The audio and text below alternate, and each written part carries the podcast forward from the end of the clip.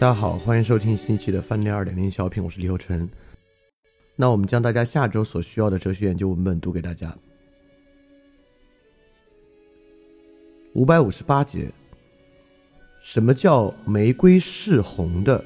这句话里的“是”同“二加二是四”里的“是”含义不一样呢？如果回答是，那是说这两个词有不同的规则。那就可以说，我们在这里只有一个词。而如果我注意的只是语法规则，那这些规则恰恰允许在两类词语联系中使用“是”这个词。但是，表明“是”字在两个句子中具有不同含义的规则，正是允许我们在第二个句子中用等号代替“是”字，而禁止在第一个句子这里这样代替的规则。五百五十九节，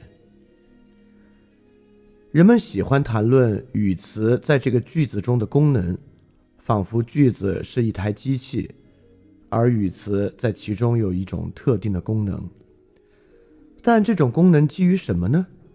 它是怎么被弄明白的呢？因为的确无眼无藏，我们明明看见了整个句子。这种功能一定就是在计算过程中被显示出来的。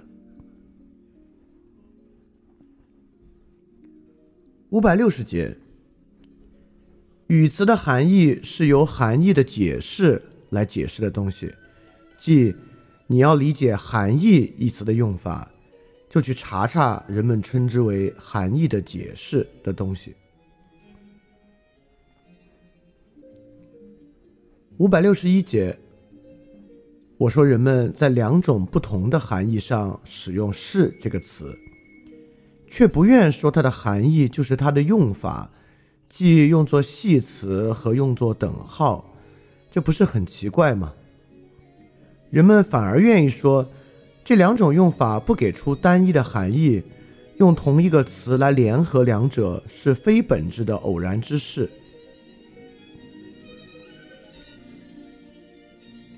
五百六十二节。但我怎么能够决定什么是记号的本质特点，什么是其非本质偶然的特点呢？在记号背后可有某种实在，而记号的语法就是依据这个东西建立的吗？我们来想一想游戏中一个类似的例子，在王后跳棋里，把两个棋子摞在一起来标志王后，要不要说对于这种游戏来说？王后是由两个棋子组成，而是非本质的呢？五百六十三节，让我们说棋子的含义是它在游戏中起的作用。好，那在开始下棋之前，通过抽签来决定谁执白棋先行。为此，一方两只手里各握一个王。另一方碰运气，选择他一只手里所握的棋子。那要不要把用王来抽签，算作他在象棋里所起的一种作用呢？五百六十四节。所以啊，我在棋类游戏中也倾向于区别本质规则和非本质规则。可以说，游戏不仅有规则。而且也有旨趣。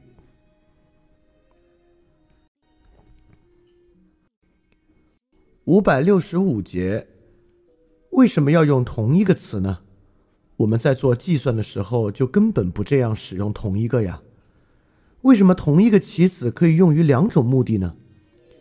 但这里什么叫做使用同一个呢？如果我们恰恰使用着同一个词，那这不就是一个用法吗？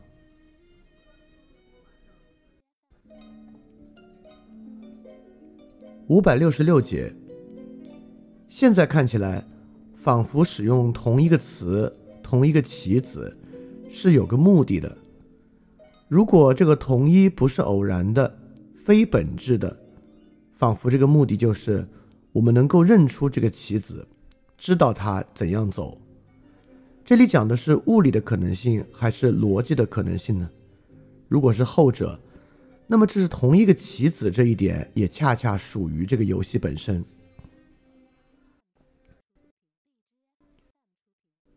五百六十七节，可游戏是由规则来规定的呀，因此，如果游戏的一条规则规定走棋之前用王来抽签，那这就是游戏的一部分，一个本质的部分。对此能提得出什么意义呢？我们看不出这条规则有什么道理，有点像如果规定在每走一步棋之前要把棋子转三圈，我们也会看不出这条规定有什么道理。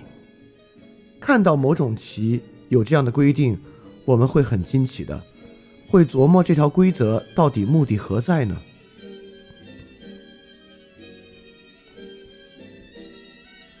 五百六十八节。如果我对游戏的特征理解的正确，我可以说，这就不是游戏的本质部分，含义是一种观象术。五百六十九节，语言是一种工具，它的各种概念是一些工具，于是有人就会以为，我们使用哪些概念不会有很大区别，正如归根到底。到底用德尺、德寸，也像用公尺、公分一样，也可以进行物理学研究。差异啊，只是便利程度而已。但连这一点也不是真的，因为采用某种度量系统来进行计算所需的时间和努力，就很可能会超出我们力所能及的范围。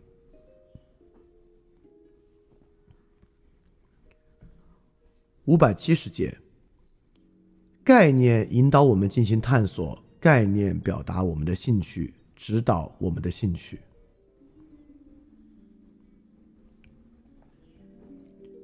五百七十一节，有一种误入歧途的并列关系。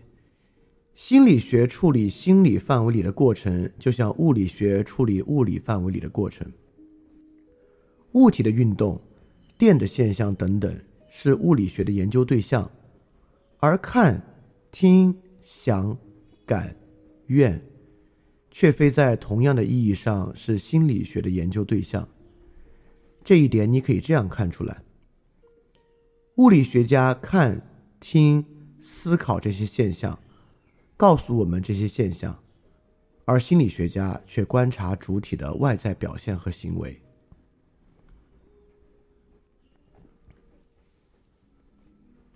五百七十二节，就其语法而言，预期是一种状态，就像持某种看法、希望某事、知道某事、能够做某事。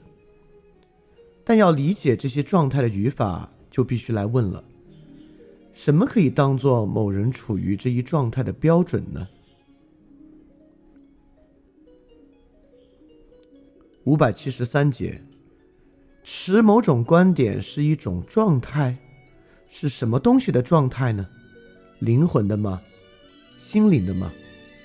好，关于什么我们会说他持某种观点呢？例如，我们说恩恩先生持某种观点，而这本身就是正确的回答。我们不应该期待对这个问题的回答能使我们豁然开朗。更深入的问题是。我们在种种特殊情形中，把什么视作某人持如此这般看法的标准？我们什么时候说他在那个时候得出了这种看法？什么时候说他改变了看法？等等，这些问题的答案提供给我们的图画，表明了就语法而言，我们在这里把什么作为状态来对待的。五百七十四节。一个命题，从而在另一个意义上的一个思想，可以是信念、希望、预期等等这样的表达。但信念并不是思考，信念、预期、希望这些概念互相之间相隔的，并不像他们和思考的概念相隔的那么远。五百七十五节，我坐到这把椅子上。我当然相信他沉得住我，我压根儿没想到他可能会塌掉。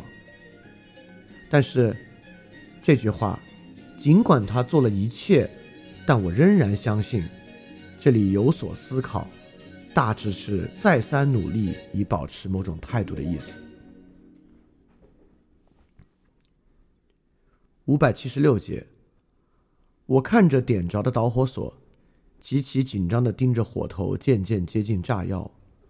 我也许什么都没想，也许有一大堆胡思乱想，但这肯定就是“预期”这个词的一个例子。五百七十七节，当我们相信他会来，但并不操心于他到底来不来，这时我们说呀：“我预期他会来。”我预期他来，在这里有点像说，他不来我会有点意外，而我们不会把这个描写为一种心灵状态。不过，当这句话是说我巴望着他来，这时我们也说我期待他来。我们可以设想某种语言在这些情况下前后一贯的采用不同的动词。同样，我们讲到相信、希望等等的地方，在那里却有不止一个动词。这种语言的概念，也许比我们语言的概念更适合于理解心理学。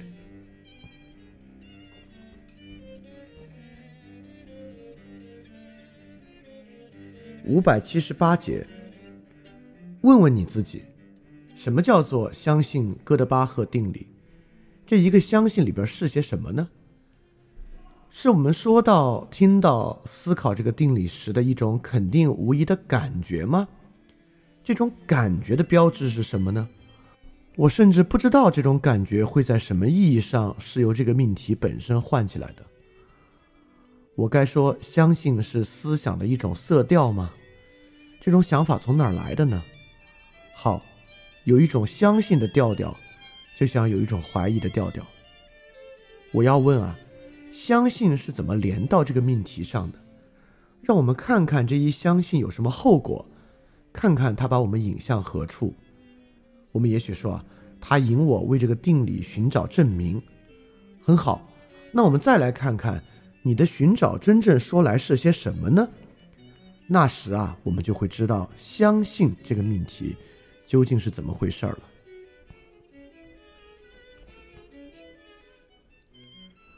五百七十九节，有把握的感觉。他会怎么外现在行为之中呢？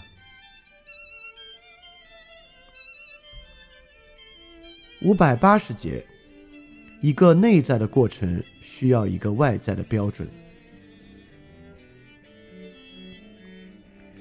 五百八十一节，预期坐落在他所从出的处境之中。例如，对爆炸的预期可以来自应对爆炸有所预期的处境。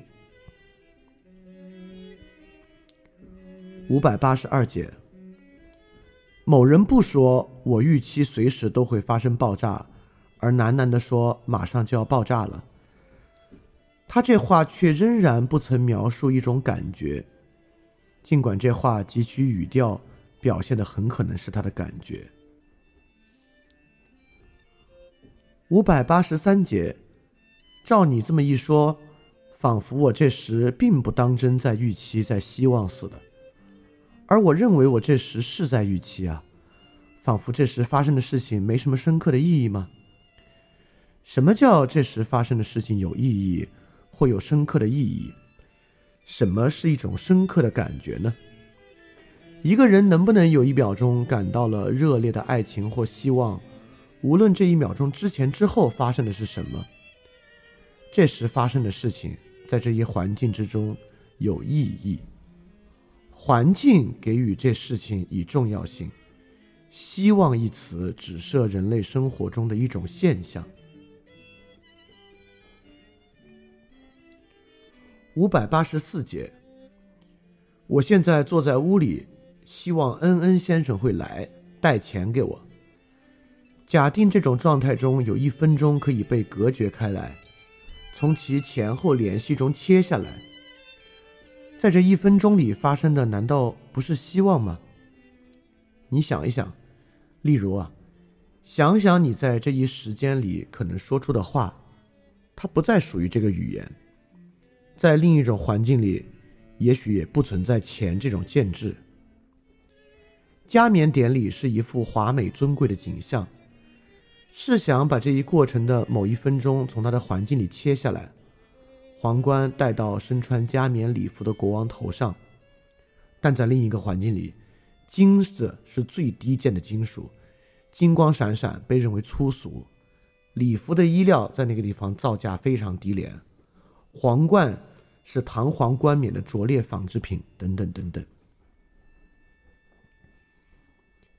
五百八十五节，一个人说：“我希望他来。”这是在报答他的心灵状态，还是在表达他的希望？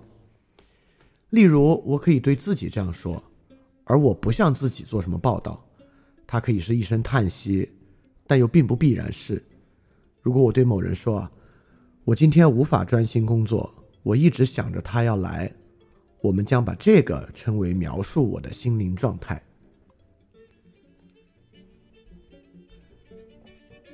五百八十六节，我说呀，我听说他要来，我一整天都预期着他的来到。这是对我怎样度过了这一天的报道。在一次谈话中，我得出结论：须得预期一件特定的事情。我是用这话来下这个结论的。于是，我现在必须得预期他来，可以把这称为这一个预期的第一个想法，第一个举动。可以把感叹句“我火急火燎的期待着他”称为一种期待的举动，但我也可以根据对自己的观察说出同样的话，而他就有点像在说：“哎，事情已经这样了，可我还是火急火燎的期待着他。”问题在于，怎么一来就说了这话的呢？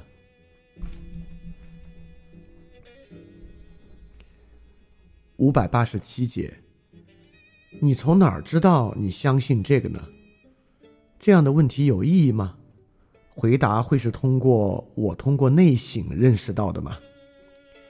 有些情况下可能像这样说，大多数情况都不可能。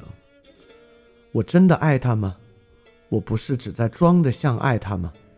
这样问是有意义的，而内省的过程是唤醒回忆，唤醒种种可能促进的意向。唤醒事情，如果是那样，将会有什么感情的意向？五百八十八节，我在对明天离开这一决定做考虑呢。或者说，你的理由没有说服我，我的意图不变，还是明天离开。在这里，我们会颇动心的把这意图称为一种感觉，这感觉是某种固执的感觉，一种不可更改决心的感觉。人们问我：“你在这里耽搁多久了？”我回答说：“我明天就走，我的假期到了。”但与此相对，争吵吵到最后，我说：“那好，那我明天就走。”我在这里做了个决定。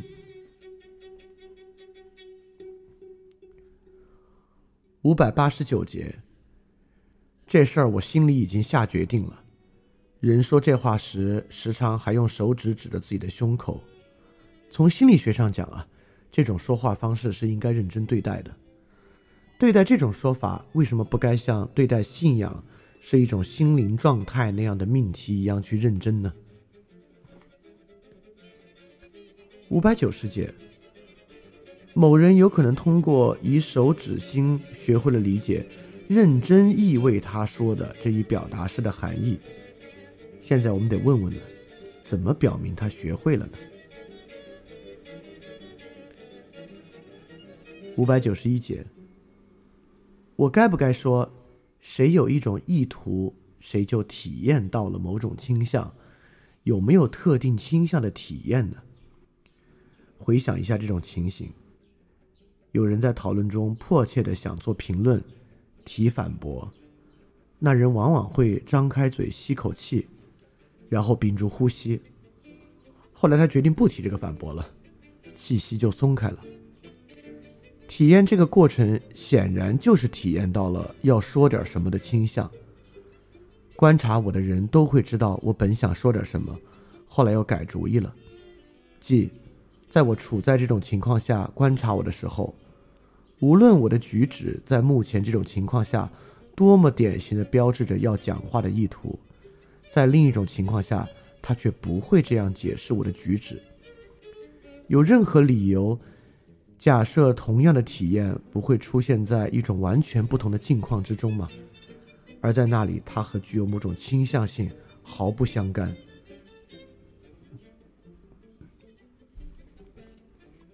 五百九十二节。但你说我打算走，你就是意味你打算走。这里给予句子以生命的，又正是心灵的意味。如果你只是模仿另一个人讲这句话，只是嘲笑他的讲话方式之类，那你讲这句话时就没有这个意味了。